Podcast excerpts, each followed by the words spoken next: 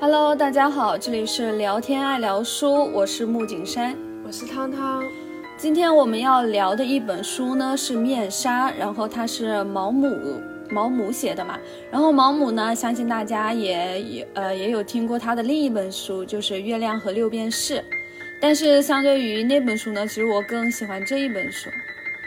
对，面纱，面纱其实要我来总总结一下的话，就是两个男人和一个女人的故事。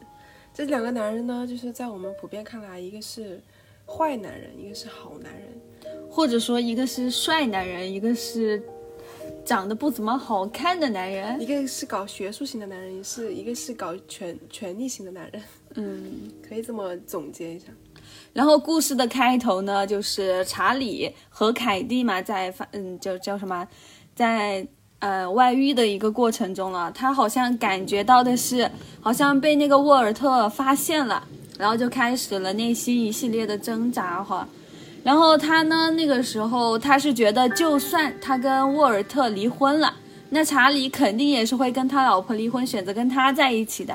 那个时候他就特别的相信查理，因为查理曾经对他说过很多甜言蜜语，然后就就就就被这种。乱花渐欲迷人眼，哈，确实是迷到了他了。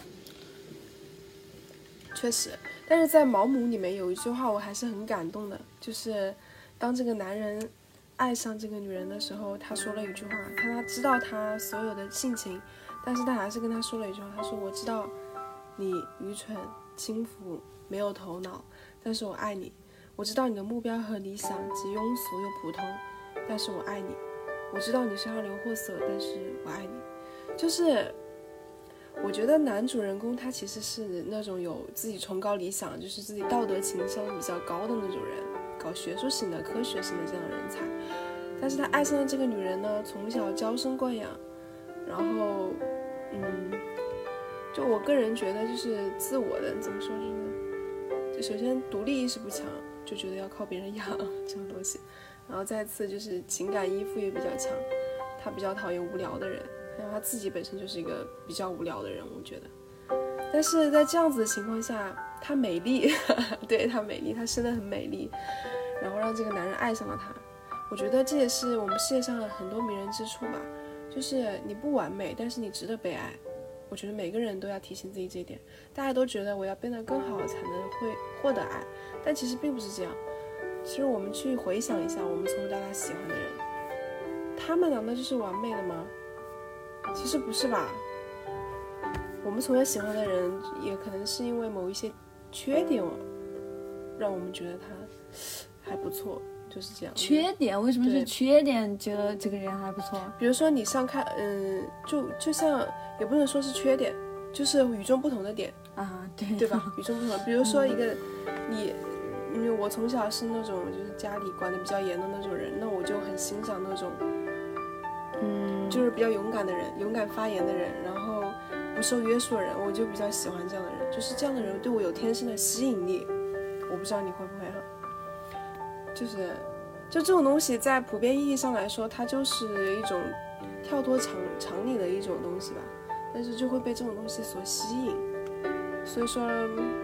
不必要求自己成为很多人眼中那个完美的自己，反而就是有一些你与众不同的点，你就成为了你自己，你就成为了你值得被爱的你自己。对，但但是凯蒂哈，凯蒂爱上查理的这个原因，我觉得确实确实是有一点点庸俗哈。就文中他说的是，他说如果他满腔热血爱上的是这样一个男人，只是因为哈，只因为他有一双漂亮的眼睛和健美的身材。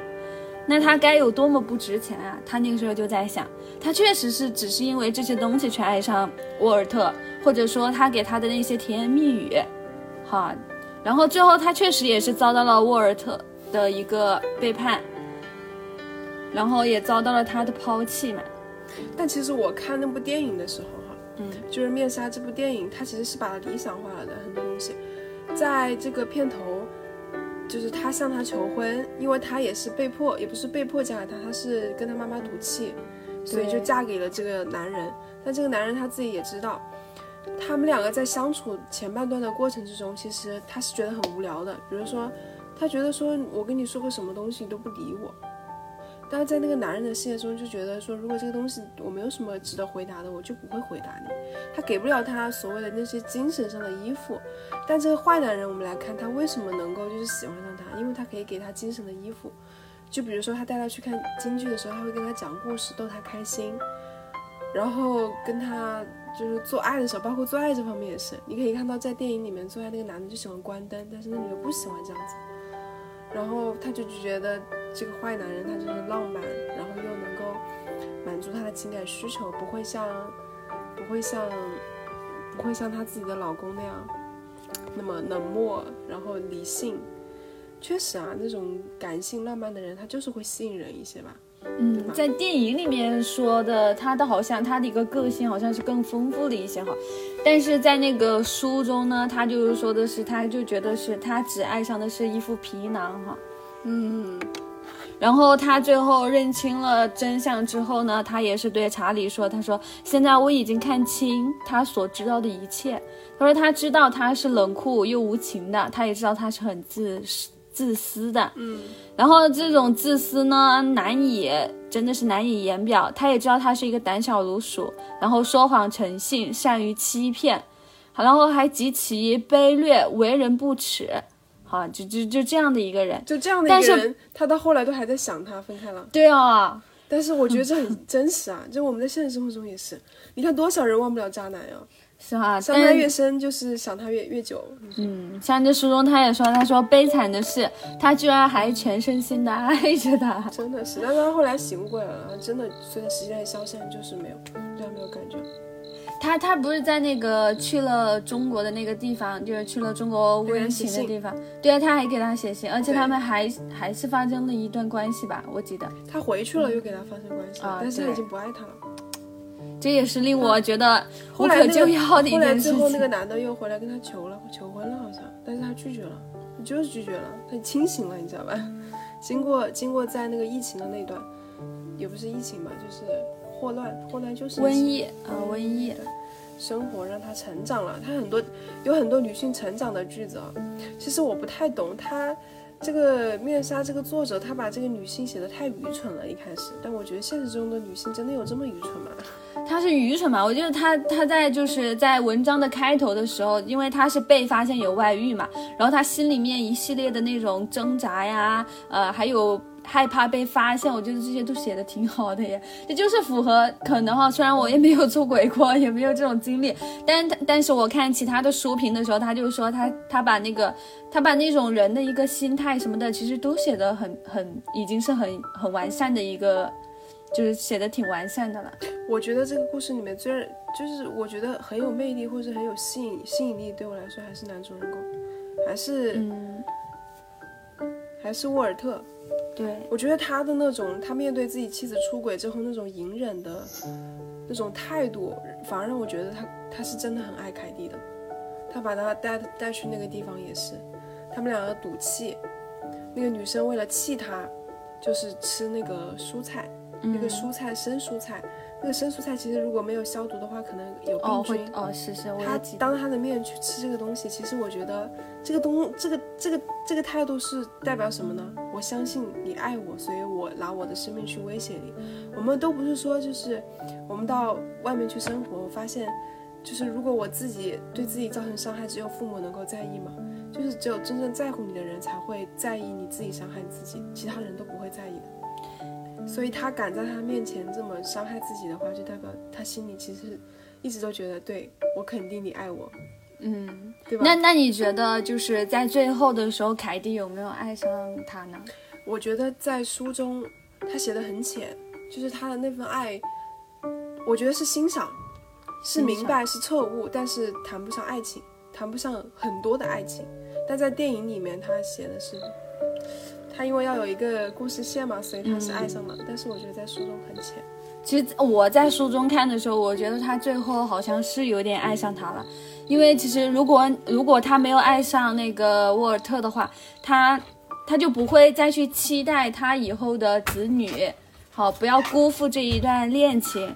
而且我觉得在在这个过程中呢，他是觉得沃尔特呃笨拙这种偏执的这种情感呢，其实是获获得了一定的升华的。是的。他自己也在这场疫情之中成长了呀。就比如说他去帮助那些人，他就是刚开始是因为太无聊了去的，后来呢是真的就是热爱这份东西，他在这些孩子的身上找到了就是他从小到大都没有的那种情感吧，从小也没有体会到的那种怎么说呢？就是没有体会到的那种那种纯真的那种东西吧。他原话是怎么说来着？在原文中是这样说的，他说：“嗯，这一切既新奇又感人。他的心灵犹如一片平静而灰暗的大海，波浪起，波浪起伏，蔚然壮观，阴郁浩瀚，令人畏惧。突然间，一缕阳光投射进来，让一切变得活泼、友好而快乐。”就是你看他写的这些文字，就让人读了就觉得舒服了，因为他刚刚来到这个地方一直都是不舒服的，充充斥着恐惧，充斥着对对自己丈夫的怨恨，充斥着对之前情人的思念，但到现在他突然一切都开阔了，就是这种感觉。让我印象深刻的就是文中有一句话，他说的是，他说什么？女人们往往觉得男人疯狂的是爱上了他们的，但其实实际上是没有到达这种境界，进步哈，地步。你有觉得就是哪个男人喜欢，就是真实的哈？嗯，没有，从来没有过吗？没有，从来没有过吗？你有觉得吗？我经常会就是会觉得，比如说我喜欢这个人哈，嗯，我就会觉得他喜欢我，但是如果我不喜欢这个人，别人。就是会说他喜欢我，不可能，怎么可能？然后我记得好像之前看短视频的时候也有听到过一句话，他说：“他说男生们的一个错觉就是他他老是觉得女性会独立啊，希望有一个女性呢既独立又爱他，但其实往往独立的女性呢，可能反倒她会偏向于理智一点，反倒可能并没有那么的爱他。”然后他说，女生的一个错觉就是，她老是觉得男生会很爱很爱她，但其实男生呢，又好像有时候表现得出来的，就其实没有我们想象中的那么爱她。嗯，确实是。但爱不爱一个人是真的好容易知道啊，好容易知道吗？嗯，好容易。你看，你看这书上的这个查理，有我觉得也不太容易知道啊。他对他知道呀。没有啊，他他知道的情况下是是因为他让他离婚，然后他不离，后面才知道的嘛。但是他之前是不是很沉浸在他的这些甜言蜜语之中？他确信他这个查理肯定会为了他离婚，是不是？确实是。所以这就是男人的迷药，哎，当然也是女性的这个恋爱脑，重回了恋爱脑。你讨厌恋爱脑吗？怎么能说讨厌呢？只能说是。呃，不想成为，就是到当别人说我是恋爱脑的时候，我会很生气，就是会觉得我也没有啊，但是我转念一想，我好像真是有一点。你才知道哈，真的，我不是才知道，就是我承认，好吧，这就是我。嗯。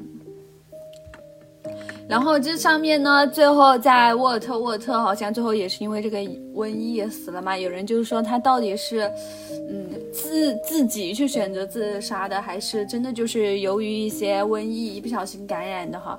他可能就是不想要去再去面对这一份他得不到的爱，就是他可能因为中途的时候那个那个。凯蒂不是又出轨了一次吗？其实我看到的他中途那一次出轨的时候，我看的真的是很生气，很生气的，因为他前面大部分就是在他认清查理的那一刻，他写了那么大一幅一篇幅，就是都是在骂，就是自己的内心都是在骂那个查理的话。最后，但是他呢，还是忍不住这种欲望，然后还是，还是被这种欲望蒙昏了眼，然后我就觉得这个这件事情，然后他最后。又开始外遇了，这件事情真的看得我真的是好气，我觉得这个女人活该。但没办法。然后书中也说，他说她已经不再是一个女人了，她为人的这种个性已经消散了，不过成了欲望本身。那她已经被这种欲望冲昏了头脑了，你知道吗？嗯，我可能不太能理解，也有可能。其实有没有可能是因为这个男人满足不了她，满足不了她的情感需求？我觉得肯定是有的，过于理智了，搞科研的人过于理智了。但在这篇诗中，我更更加觉得，就是他爱上的是一副皮囊，而不是千篇一律的这种灵魂啊，而不是有趣的灵魂。千篇一律的灵魂。万里挑一的皮囊。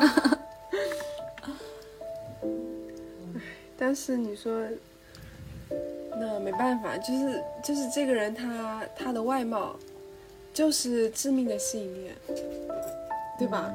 就是他这个人的思想的高度或怎么样，他确实是也是另外一种现在的知识面。但是我觉得那最直接的，而且这个女人，她她她这个作者把她写的太愚蠢了。所以他就他就会喜欢这种人，而且好像在那个毛姆的这种文章中啊，就感觉老是有这种男女出轨啊，女性出轨，要不就男性出轨的这种篇幅在。那那个月亮与六便士，月亮和六便士哈，这也是一篇我难以理解的一篇文章，因为他是写的是一个人哈，为了自己的，为了自己的理想，为了自己的追求，为了为了这种诗和远方，然后抛弃自己的子女。哈，然后老婆也不要了，老婆都不知道他去哪了，然后去了什么？去了一个其他国，然后在其他国经历了很多事情。有一个他有一个好朋友是收留了他，收留了他之后呢，最后那个叫什么？他好朋友的老婆爱上了这个人，当时我就觉得啊，这这什么什么三观？所以他的故事是让我觉得有一点。虽然它里面是会有很多名句，但这些故事都让我觉得无以无以言表，真的是让我无以言表了。在书中有说到，说面纱是双向的，你用面纱遮蔽了他人的窥探，自己也难以睹世界之真实，你怎么去理解？我觉得这就像是一个自己为自己，呃，自己为自己找了借口之后，然后自己可能。